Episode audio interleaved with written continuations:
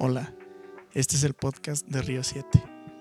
Río 7 es un grupo de chavos pertenecientes a la Iglesia Nueva Vida aquí en Saltillo.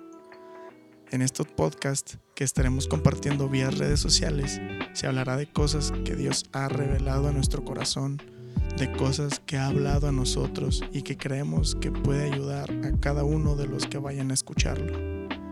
Creemos que Dios se mueve a través de todas las plataformas existentes y creemos que esto será de bendición, así como lo ha sido para nosotros, lo será para cada uno de los que los escuchen.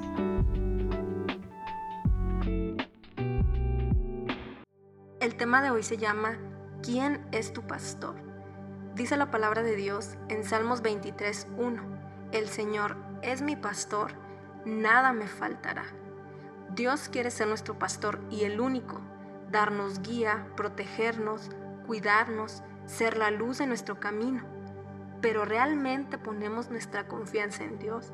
¿Realmente el Señor está siendo nuestro pastor? ¿O tu pastor está siendo el dinero, el trabajo, el estrés, la tristeza? Porque nos resulta muy fácil confiar en Dios cuando todo está bien y en armonía.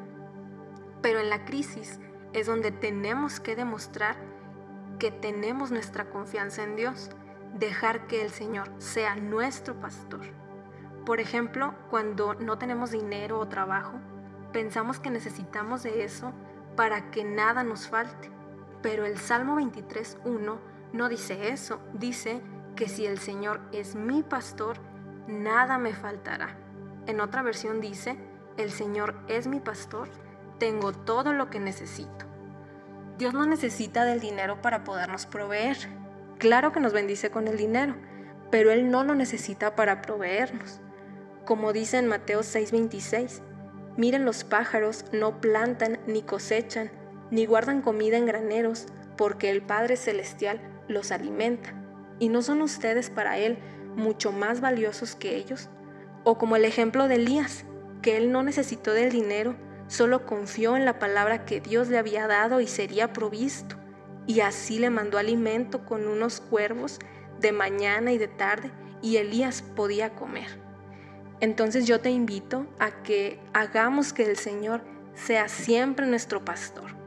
Y así tendremos todo lo que necesitamos y nada nos faltará. Dios quiere ser tu guía y mi guía y la guía de cada persona en lo grande y también en lo pequeño. No olvidemos esta palabra y guardémosla en nuestro corazón. Gracias por escucharnos y te pedimos que nos sigas en todas nuestras redes porque ahí estaremos compartiendo todos estos podcasts y otras cosas muy buenas. Saludos y que Dios te bendiga.